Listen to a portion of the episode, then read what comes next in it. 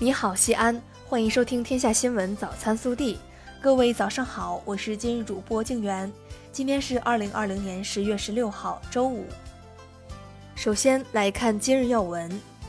中共中央总书记、国家主席、中央军委主席习近平近日在广东考察时强调，要坚决贯彻党中央战略部署，坚持新发展理念，坚持高质量发展，进一步解放思想，大胆创新，真抓实干，奋发进取，以更大魄力，在更高起点上推进改革开放，努力在全面建设社会主义现代化国家新征程中走在全国前列，创造新的辉煌。下面是本地新闻。十月十五号下午，二零二零年全国双创活动周陕西省暨西安市分会场在高新区嘉汇坊开幕，省长赵一德出席，市长李明远致辞。十五号，在二零二零年全国大众创业万众创新活动周陕西省及西安市分会场启动仪式上，我市发布了西安市双创工作报告。报告显示。双创已成为助推西安追赶超越和高质量发展的新引擎。今年以来，人社部门采取多项举措，保岗、扩岗、稳岗，全省一百一十二点三八万贫困户每户至少有一人就业，二百零二点一二万贫困劳动力实现就业创业。十月十五号，由西安市人民政府主办。西安市商务局、西安市贸促会承办的2020中国西安电子商务博览会在西安国际会展中心开幕。活动围绕“新时代共享新发展”主题，全面展示跨境电商及进出口综合服务、数字经济、电商平台等各类电子商务业态。上半年，我市电子商务交易额突破两千四百亿元，同比增长百分之十二。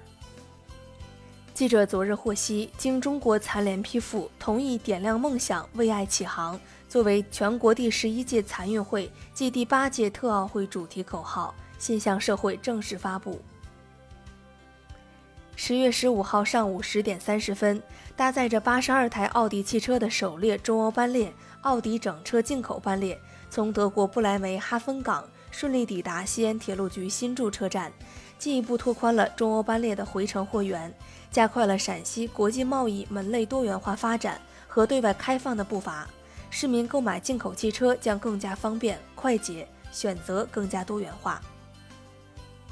十五号，西安市多家集中供热单位已准备就绪，通过提前供暖、预约试暖、设备养护、管线排查等多举措，为今冬明春供暖保驾护航。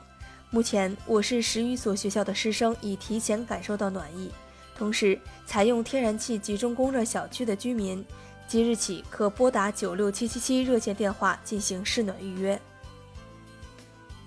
北三环与太华路立交工程位于北三环与太华路的交汇点，是西安市会展中心外围提升改善道路工程。十五号，现场施工负责人告诉记者，目前主线桥工程已基本完成，预计二零二一年元旦工程完工通车。记者十五号在现场看到，太华路跨陇海线跨线桥项目正式进入桥梁架设阶段，现场正在铺装巨型混凝土板，工程将于十二月二十号完成施工，计划用时一百三十四天。刚刚进入十月中旬，西安市民突然就有了跑步入冬的感觉。记者日前走访发现，油汀、踢脚线、取暖器、电热毯、暖手宝等各种取暖电器开始热销，销售量与去年同期相比增长近百分之六百。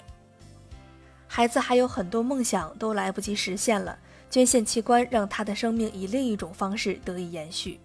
日前，西安交通大学二十四岁的山东籍研究生牛中南因意外脑出血不幸离世。善良淳朴的父亲决定无私地捐献孩子双肾、肝脏及两片眼角膜，共五个器官。目前已帮助三位中末期器官衰竭患者获得新生。